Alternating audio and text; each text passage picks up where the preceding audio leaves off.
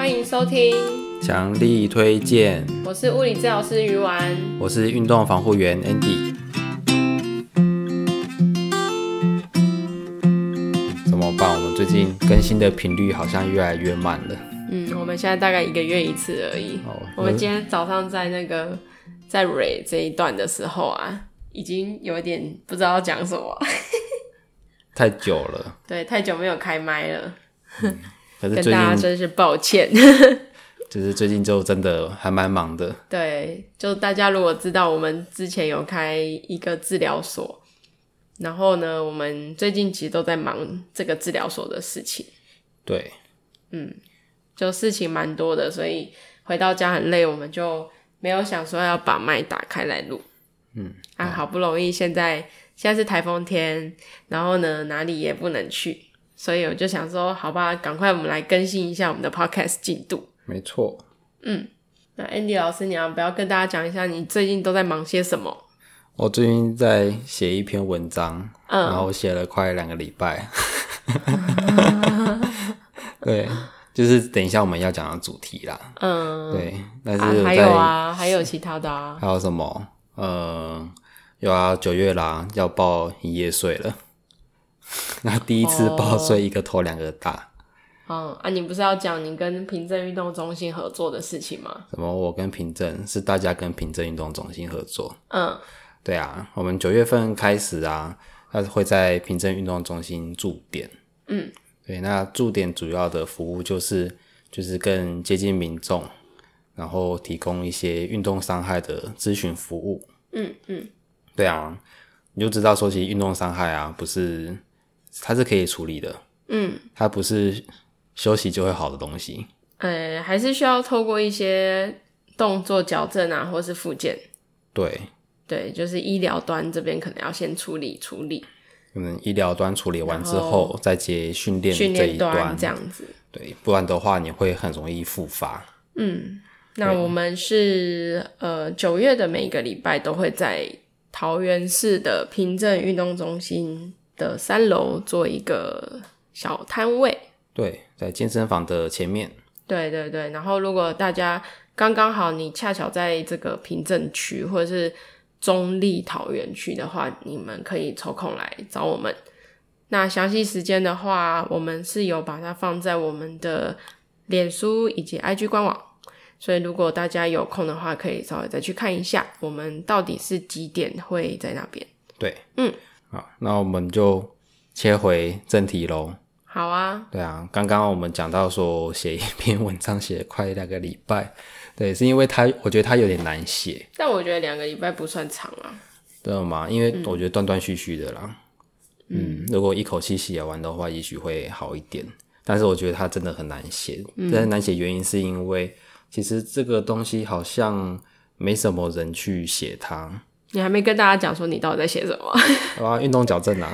哦，运动矫正，对，到就是感觉大家听得一头雾水。对，就是到底在矫正什么东西？嗯，然后会有很多的疑问，就是会我们会面对客人的时候会很常被问到。嗯，对啊，然后我就想说，那干脆就写写文章出来，就厘清一下到底在矫正什么这样子。嗯。对啊，不知道大家有没有听过一个名词，就叫运动矫正，或者是动作矫正。对，嗯，那他也在矫正什么？对，那这这一个就是我们今天这一集的重点啊，我们是想要讲关于这个的主题。没错，还有就是说，像很多人啊，他可能运动伤害之后会找医生，那医生就跟他说，你可能就休息，啊，不然就是腰痛你就练核心，啊，你膝盖痛你就深蹲。嗯，对啊，但是医生这样讲完之后啊，然后他们就刚好找到我们，然后我们会跟他们说，哦，没有，你这个要到很后面才会开始到了，才会开始练哦。没有吧？通常他们不会先先找到我们，他们应该是医生说，诶，你腰痛，然后就去做核心，他就会呃，可能就是上网搜寻核心运动是什么，然后会先在家里做。哦、oh.，对，然后或者是深蹲，好，那他就是可能去公园，然后看人家做，然后他就跟着做。Oh. 对，然后呢，更痛了之后才会来我们这边。他们会先绕一大圈，然后才会来我们这边。好，因为通常第一时间应该是不会想到我们这个，除非他曾经已经有类似的经验了。对啦，先从免费的开始做起。对，如果是我，我也会啊。对啊，对啊，这是人之常情。先试试看嘛，搞不好是有效，嗯、那就赚到啦。没错。对啊，但是我们也遇过很多，就是试了之后就更不舒服的人。嗯嗯，然后他才发现说，原来我一直都做错了。嗯，所以我们今天就是在讲，就是呃，你受伤之后啊，有一些动作可能会被改变掉。就你的用力的方式啊，或者是你原本的出力的方式就不对，导致你的呃动作一直都没有很好，产生的伤害。那我们会在回到运动之前，我们要经历过一段矫正的训练，或者是矫正的治疗，这样子，让你能够安安全全的回去做你的重训啊，或者是做你的体育相关的活动。嗯嗯。进入今天正式的主题，在市面上啊，或是在很多广告上面，他们都会写说，我们是提供动作矫正的服务，或者是呢，我们专门是帮你做矫正运动的，或者是我们会做矫正脊椎的复健，或者是做一些矫正的训练。那其实这种词汇啊，有很多很多种，然后呢，让大家看的其实眼花缭乱。那我想要问一下 Andy 老师，就是你觉得对于这些东西啊，嗯，你有什么样子的看法，或者是他们到底是一样的还是不一样的？真的，一不一样，真的还是要看里面的内容啦。嗯，对啊，还有他教练本身的背景，因为其实矫正这个东西呀、啊，它它就是一个很模糊的一个东西，嗯、对，它没有一个。就是非常明确的定义，或者是说会有很多的流派，嗯，所以变成说大家会玩文字游戏，对，尤其是在文宣上面呢、啊，他们就是大家都会自创自己的名词，去凸显自己的特色，这样子，嗯，对啊，但是真的会让大家搞混嘛？对啊，搞混，眼花缭乱。那所以他他到底是治疗还是运动啊？这就因为矫正这两个字，感觉既运动又既治疗，好像都有。嗯，而且其实物理治疗师、防护员或是健身教练、教练，对，他们都会做一些矫正。对，对啊，所以你如果搞不清楚你到底是不是在治疗还是在训练，但是我觉得这个是第一个你要去理清的东西。嗯，对，所以我但但是我想要问，搞清楚了会有什么好处吗？好处，你搞清楚是教练在帮你矫正。还是你搞清楚是物理治疗师在矫正，还是运动防护员在矫正？对你来说，对一般民众来说，有什么样的益处？或者是他可能认为啊，反正我你就把我弄好就好啦，我还需要搞管那么多吗？嗯，我觉得对一般人来讲，好像没有太大的差别。嗯，但如果你身体是真的有病痛的，那就有差了。嗯、对啊，如果说你这个病痛给了不适合的人治疗，嗯，给了不适合的一些。课程的训练，嗯，对，那的确是有可能会造成一些风险在，嗯，对啊，尤其是像脊椎侧弯，嗯。嗯，这种这个就我觉得很有必要在黄金时期就要去矫正的东西，嗯，但如果你因此就是错过了，或者是你给了一些不适合的一些建议，嗯，对啊，那我觉得会误人子弟啊。对啊，误人子弟感觉好严重哦。就就对啊，就脊椎侧弯还是要慎重一点。哦、对。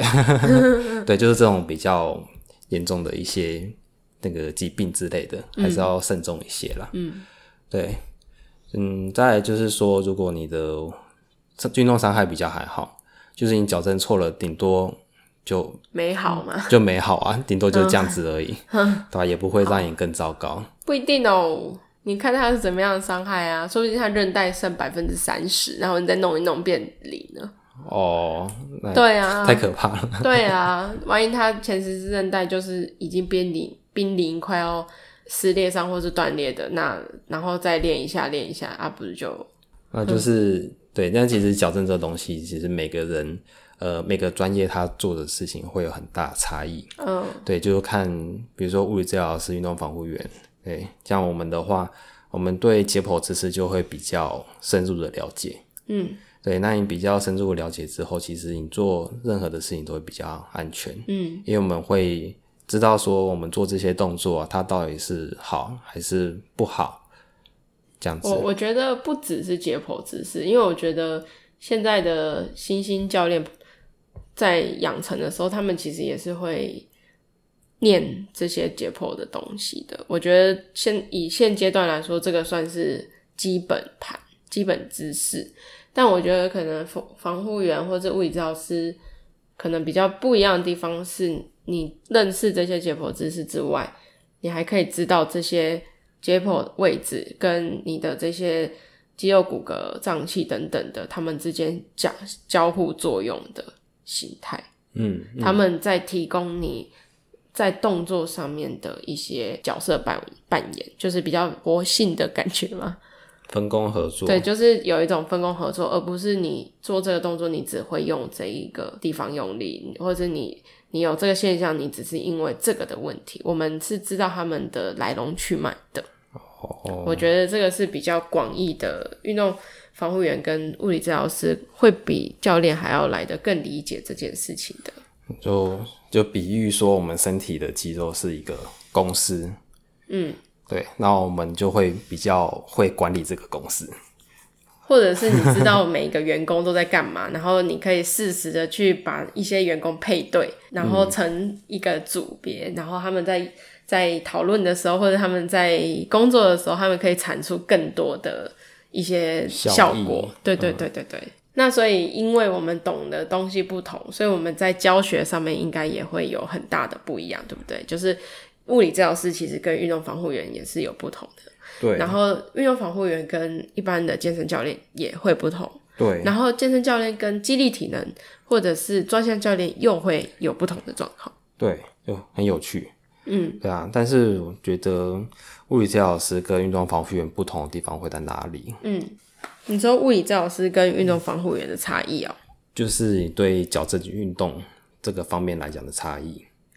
我觉得有几个层面啊，手法上，他们可能会比较多是以训练大脑为主。我觉得这是现今的比较多物理治疗师的流派，他们会去做一些大脑相关的训练。譬如说，你用你你在动这个肢体的时候，你的感受，还有你的你你的思考，要专注在这个部位上面。嗯嗯，我觉得这是现今的。呃，比较偏什么神经肌肉控制的流派会有，虽然说我知道运动防护员也会有，但是以物理治疗师养成的话，呃，才刚毕业的人其实就是会做这件事情的，嗯，就是他的主流是这样子。对，以养成来讲，我的确是觉得运动防护员可能是比较欠缺这部分，嗯，就是如果是刚开始毕业的，或者是刚学习的人，对对对，就是会比较偏向肌肉的训练这种的。嗯对啊，但是你在后天的学习，像你刚刚讲的，我觉得我也很在行。我知道啊，所以我我是指初学。那治疗师的话，他另外一个我觉得可能比较独特的点是，我们训练大脑以外，我们在做训练的时候，其实给予的训练强度还有矫正强度，其实都算是蛮低的。嗯，我觉得就是相对于运动防护员的话，比较真的比较低，而且。我个人会觉得有时候会低到没有功能性，嗯嗯，嗯就是说所谓的功能性的意思就是说，假设你今天呃屁股没力好了，然后我们要透过一些矫正型训练去让他感觉屁股有用力，但是他如果一直都躺在床上做抬屁股的运动，对于他上下楼梯其实帮助不太大，嗯，因为我觉得他可能就是强第一个强度太低。再来的话，抬屁股的这个运动的效应没有办法真正的全部都带到上下楼梯这件事情。嗯，对，所以物理治疗师的特性就是他训练大脑非常厉害，训练感受度还有神经肌肉控制非常厉害，但是他的运动的强度顶多可能就是用用弹力带，要么就是绑绑很轻的沙包，要么就是用一些。呃，很小很小的哑铃，可能零点五啊，一公斤这种哑铃，嗯，来做运动。当然，这些人如果他是身体状况非常差，或者是他已经八十几、九十几，或者是有跌倒风险的人，可能是适合的，或者是他中风的附件是适合。但是如果是以一般骨科肌肉疾患的疾病的人，可能会有一点点太简单了。嗯嗯嗯。那反倒运动防护员这个的话，对，有有有些运动防护员反而会太超。对，因为其实防护员的养成会比较常面对是运动员，嗯，那运动员肌力就很好啊，嗯，所以你再反过来去面对民众的时候，你反而会不小心给太高的强度，嗯，然后让他们受伤。在他们受伤之前，你会 你就会没辙了，因为怎么办？他连这个都不会，怎么办？怎么办？不知道要怎么更简单化了吗？对，然后你就一直不断的往下调强度，嗯、对啊，然后你会低到时候，你会怀疑自己到底有没有给对这样子。哦、我觉得防护员刚好会相反哦，对啊，尤其是我们刚刚入的时候。哎、欸，可是我觉得这样很好、欸，哎、啊，就是说物理治疗师刚好跟防护员是一个互补的关系啊。对，对啊，就是你可能。哎、欸，治疗师如果真的给他练到一个程度之后，然后给防护员，可能就是他刚刚好那个难度可以衔接上，会有一个很好的衔接。对对对对对，对啊，所以大家都会想，这是一个产业链嘛。你受伤了，你要先看医师，然后医师看完，你要找物理治疗师，嗯、物理治疗师做完，你要找防护员，防护员做完，你要找教练，嗯，等等、嗯，对，变个产业链。对，嗯。好啊，那我们回到矫正这个议题，我们刚刚好像有点小偏。对，嗯，好，那矫正呢、啊？我觉得你要先分清楚你是在做治疗还是做训练。那你要怎么分清楚？嗯、你要好好去询问一下要给你做矫正的那个教练。嗯，对，但你要先认识他的背景嘛，对不对？嗯、好，然后再是。呃，我觉得就是分治疗性的矫正跟运动训练矫正，我们把它分这两大类就可以了。嗯嗯，对啊，那比如说你有一些呃结构的问题，比如说我们讲结构的问题是指说你可能韧带有撕裂伤，嗯，有比较明显的创伤，好，或者是它断掉了，嗯，嗯，或者是说你可能像脊椎侧弯这种先天性的疾病，嗯，或者是骨骨质疏松。导致的骨折啊，或者是退化性关节炎这种结构病变产生的一些问题，这样子。嗯嗯，这个就是要做一些治疗性的矫正。但是这种啊，我觉得，因为你结构都已经有些结构是不可逆的，嗯，这种矫正我觉得也没办法，没办法到正啊。对，它只有到脚，对，就只有脚而已，但是它不一定会正。对，我觉得他他的、啊、大家大家要诶、欸、厘清这个，就是不是所有的都是神神医，你断掉了韧带，我们可以透过矫正去给你弄回来。其实它不会到百分之百的正。对对对，对我们就只能说相对比较好一点而已。对，看目标啦，嗯、比如说这种治疗性的矫正，可能很常见的目标是你可以维持正常的生活，或是你降低你的不舒服为主。嗯嗯。那另外一种矫正就是运动训练的矫正，嗯，它比较偏向矫正功能性的问题，嗯嗯嗯，比如说你肌肉功能，呃，它可能太紧了，然后让你限制你的关节的活动度，或者是说你的肌肉太弱了，它没有办法产生很好的关节稳定的功能之类的，嗯，那这种比较需要做运动训练的矫正。那这种矫正啊，这种名词很常会出现，比如说呃，矫正运动。动作矫正，或者是动作优化优化，对，或者是本体感觉训练等等，嗯，对，会比较偏向这样的类型。那其实治疗性的矫正跟运动训练矫正，我觉得在大部分的民众当中其实是分不太清楚的。那其实原因也是因为它这两种的矫正可能会是交互并行的。哦，就可能在同一堂课，他可能前半段做治疗型矫正，后半段做运动训练矫正这种。对对对，或者是他他可能中间就是会穿插一些运动矫正或者是治疗矫正，会让大家分不太清楚。嗯，虽然说大家可能会觉得说啊，有什么差吗？反正你只要帮我弄好就好啦。嗯，对啊，你管你什么矫正。这样子，嗯，但是其实我们在每个专业当中，都还是有自己擅长的东西的。对，譬如说，你今天有一些真正的结构上的问题，或者是还有一些发炎啊等等的，可能需要由治疗型矫正专员来帮你做处理的话，可能就是要去找物理治疗师，嗯，或者是医师去帮忙你的这个问题。嗯，嗯，但是当你这些肿胀啊，或者是你这些慢性发炎或者是急性发炎的状况有真的比较好转的时候，嗯、呃，我们认为说你可以慢慢的去转换成运动训练的矫正。嗯，让你在一些呃好的动作模式之下去做一些肌肉的活动，嗯，或者是关节的活动。那最终最终的目标就是一让你回到原本的生活嘛，二就是让你回到原本的运动的活动，或者是原本的运动强度。嗯。第三的话就是如果你是职业球员，那可能就是你要常规训练或者是常规比赛。嗯嗯嗯，这样子。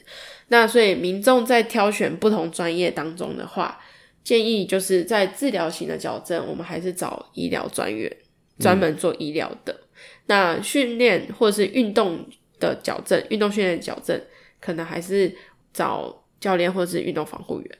嗯嗯。那当然也有都会的啊，对不对？我全部都会，我包包场啊，包山包海。对对对对对，那可能就是。哦，那他的费用一定很贵。对，他可能费用就比较贵啦。嗯，那大大家怎么寻求身边的治疗师，或者是适合自己的动作训练的教练呢？你觉得呢？我觉得其实民众很困难，对我们来讲也是一个困难的事情。嗯、对，因为这个东西其实大家都说我会，或者是我专业，我专长。嗯、但是如果你真的去体会过他的手法，或者是深入了解他的思路之后，嗯，你才会真的确认说他到底好在哪里，跟优点在哪里，差在哪里，这样子。就是要试试看呐。对啊。其实跟那个，如果大家喜欢去按摩的话，也是，嗯、你去按过一次，你才知道师傅的手法，嗯嗯，然后你适不适合这个人的手法，这样子。对。要尝试过。对。那就只能说以现在的状态啊。因为治疗型的矫正跟运动训练的矫正，其实有点像是跨专业之间的合作。嗯，除非这个人他很厉害，他所有的都精通。那呃，以目前的呃训练产业跟医疗产业，其实还没有那么的呃怎么说？公开吗？不是，不是公开，我觉得是没有那么整整合统合的感觉。嗯嗯，就是你可能治疗完之后，啊不会肿了，啊不会痛了。可是我还是没力啊，嗯，就是会有一个断层，我觉得还是会有其他的衍生的问题发生，这样子。对对对，所以然后有可能说，哎、欸，我我可能好一点，然后我又去跑步，然后又受伤了，嗯，就是会有这种轮回在。对，那目前这种跨专业的整合其实是真的蛮少的。对，除非在一些比较大型的医学中心，它的部门非常多，它可能有训练部门，然后它也有就复健的部门这样子。嗯，那像我们自己在医格啊，因为我们自己开的这个物理治疗所医格，我们就希望能够至少靠我们自己的力量去完成这个，嗯，算小型的整合，一点点啊，不能说很全面性。就是说，假设你认为这个人他需要医生的协助。或者他需要做一些更精细的检查，我们还是会把他送回医院去，对，或是送回医生那一端去。嗯、那假设今天，哎、欸，像我是物理治疗师，然后我把这个人他做一些矫正型的治疗，那做到一个程度，我认为说他可以再更进一步去做运动训练，那我可能就会传转给 Andy 老师，嗯嗯嗯，我们就会做中间的一个转换，对，然后让他去。呃，享有最专业的服务吗？适合适合适合他的呃，哎、欸，对啊，有一点工伤了，但是这是我们的的理想，就是说我们至少可以跨一个专业去做。对啊，嗯，我觉得我们在一个做得不错，就是一个新的客人进来之后，我们会建议他去哪里，嗯，可能不一定是给我们做训练。不一定给我们做治疗，对，然后我们会评估说，诶，他可能有一些潜在的问题，嗯，可能还是会转接到其他适合他的专业去，嗯嗯嗯，对啊，嗯，好，所以呃，对于一般民众来说，你要先理清我们呃每个专业的人擅长什么，嗯，这样子你才能找到比较适合你的，对啊，对对，嗯，就是这样。那大部分的人通常都是去询问自己身边的。专业人员啊，譬如说你可能有认识治疗师，有可能认识教练，或者是你有认识防护员，那你先问一下说，哎、欸，有没有人专门是处理这个的？嗯，对，然后你先去尝试看看，真正开始根除你的问题之类的的，的开始。对，问问 Andy 老师，常见的矫正、常见的治疗矫正，或是运动训练矫正有包含哪些呢？嗯，我觉得像是。我我们两个都考到了 CES，嗯，就是运动矫正专家，对，所以这个证照我觉得非常非常常见，因为这个证照它不止物理治疗师，不止防护员，嗯、其实连呃一般的肌力体能呃肌力体能教练跟健身教练他们都会学。应该是说民众如果要考也考得到了，哦，哎、欸，是吗？可以，资格上可以，资格上是可以的，能不能理解的另外一回事。对，应该说他没有报考的资格限制。嗯，对啊，每个人都可以去报考。嗯，对。那我那我觉得这个是一个很好的入门的证照。嗯，对，你就是踏入这个运动矫正这领域的入门证照这样子。嗯、对，那它嗯、呃、比较大的方向就是它很简单的概念，就是说你有些肌肉太紧，那就放松。就伸展，哎、欸，你有些肌肉太弱，我们就把它活化起来，嗯、然后最后再把这些先先做局部加强嘛，然后最后再把这些局部加强的地方整合，再整合到全身的动作里面。对，这就是它一套的一个呃矫正的模式。嗯嗯，那这是其中一个。对，这是一个。嗯，然后另外一个是我们两个都很有兴趣的，叫 DNS。神经肌肉稳定素、嗯，对，嗯嗯，记 DNS 就好，我觉得中文太复杂了。对，它是属于儿童动作发展的领域了。嗯嗯嗯，对，在其实我们在学的时候，他会教你从小朋友他怎么学走路开始。嗯，因为他们是认为说，小朋友他们在发展的过程当中，这个模动作模式是最自然的。然后我们在成人的时候。在做一些复健或者是矫正的时候，应该要回到像他们那样的模式，才会是一个比较呃自然的状态。嗯嗯，因为小朋友他们在出生过后，可能会受到一些环境的影响，嗯，或者是受到一些职业啊、生活形态的影响，而让你的动作变得扭曲变形。嗯，所以最一开始初期初期在学习新的走路的时候。这个动作模式可能才是最天生的，嗯嗯，然后。透过 DNS 这些手法，他们是希望让人可以回到像那样子的，去减少他的一些关节的负担、肌肉的负担等等的。对，那 DNS 它主要训练的地方其实是你的大脑。对，对啊，所以其实我在写这个文章的时候啊，我就有一种 DNS 就是有一种重灌电脑的一种即视感。哎、欸，有点像啊。那我我个人是会把它归类在比较偏治疗型的矫正的类型。嗯，那他后来还有在发展出一套，就是专门是用这样子的类型做运动的。对，它叫 DNS Exercise。那这个 DNS Exercise，我就会比较把它归类成运动训练的运动矫正的。对对，所以其实 DNS 它是一个一个原则。那它可以发展成做治疗的，也可以发展成做训练的。嗯嗯嗯嗯。那有时候会交互使用啦。对对。那再来的话是施罗特的矫正。那这个施罗特它是来自于德国。嗯嗯。呃，做专门是做脊椎侧弯的矫正型运动。嗯、那它是透过一些反复型的姿势摆位跟呼吸方式，去让你的脊椎可以有。跟动它的位置的可能性。嗯嗯，对。那还有一种是那种中医的结构治疗。嗯，对啊，我觉得这个也很有趣。嗯，对啊，其实中医它不只是走经络的一些疗法。嗯，其实，在台湾啊，他们正在发展一个叫结构治疗。嗯，就他可能用一些中医上课的手法，或者是用针灸的方式去调整你骨骼肌肉位置的排列。嗯哼，对啊，我觉得这个很神奇。这个就比较不是我们擅长的领域了。对 对对，对，听说连中医师都很难学。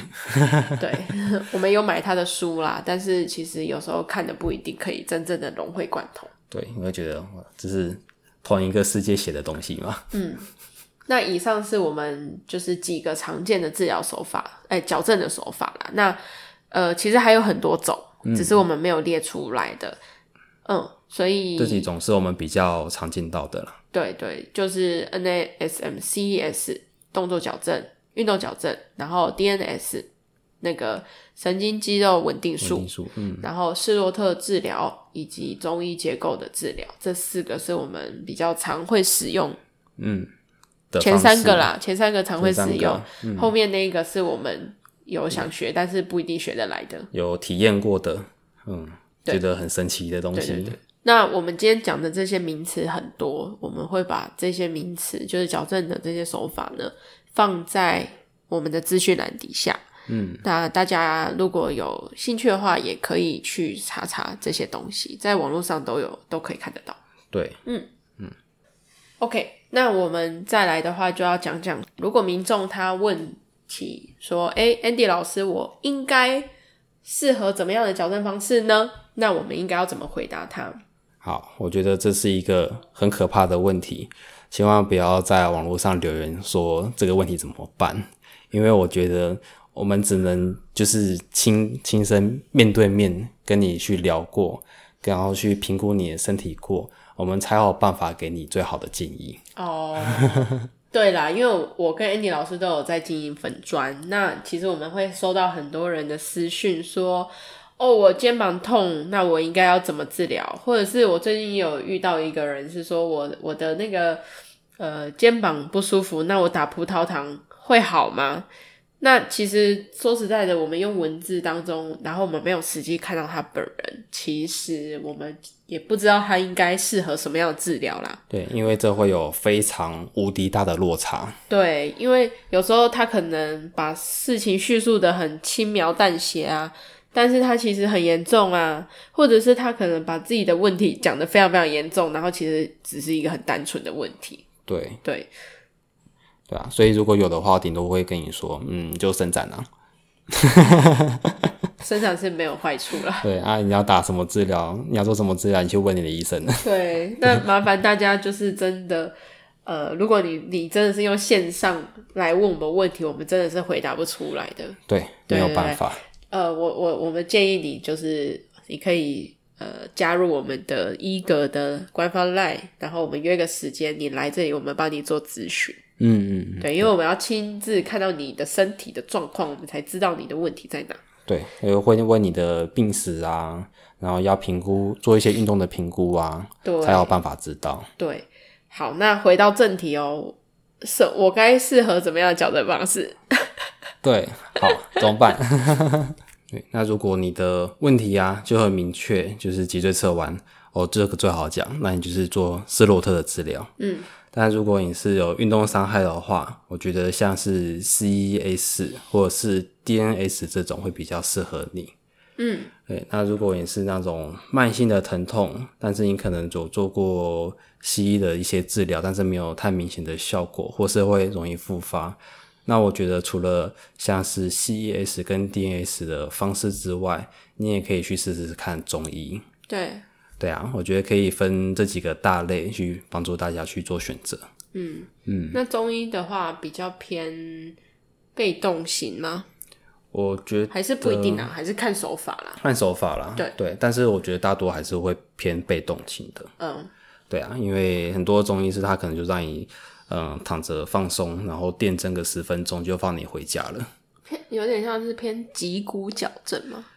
对，有点像脊椎矫脊骨矫正这一种。嗯，对啊，我们遇过那种医师，他都是除了针灸之外，他也会做非常多的手法。其实，所以其实对医生来讲，做这种结构治疗也是蛮吃力的。嗯嗯。好，那总总而言之，就是如果你有以下脊椎侧弯、运动伤害以及或者是慢性疼痛的话，我们刚刚讲的那些矫正方式是可以尝试的。那呃，至于要找谁去帮你做这件事情呢？就是我们我们前面就是在找稍早有提到，你可以先去问问看你身边的专业是不是有人是有对这些专业是有呃钻研的。嗯，对，嗯、那。如果没有的话，那你也可以先寻求可能中医啊，或者是治疗师的帮助，先有医疗背景的去帮你看。那如果他们认为说，哎、欸，其实你在医疗上我们已经没有东西可以再改，再给你更多的话，那你就可以往这种呃训练或者是训练矫正方式的方向去琢磨。对，嗯，对啊，这蛮吃口碑的。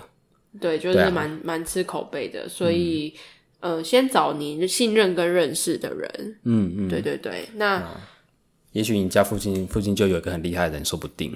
对啊，你只是不知道而已。对，嗯。好，那我们今天其实讲的这个矫正型的治疗跟矫正型的训练啊，其实有一点点生硬，我觉得主题比较硬，对，没有那么欢乐啦。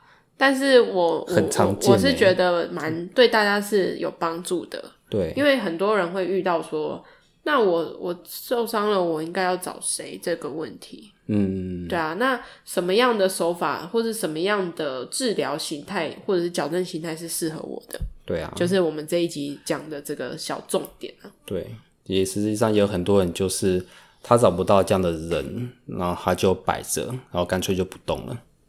嗯，对啊，对啊，那只会让事情更糟糕而已。所以其实我们还是希望大家可以更主动去。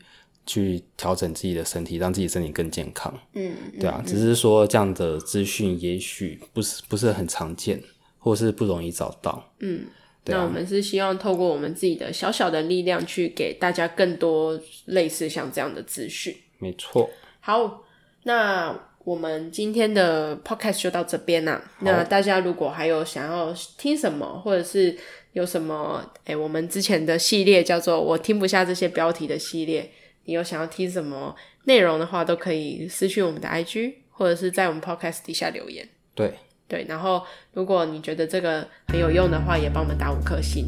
好，嗯，好，那我们今天 Podcast 就到这边。好，嗯，感谢大家今天收听，强力推荐，大家拜拜，拜拜。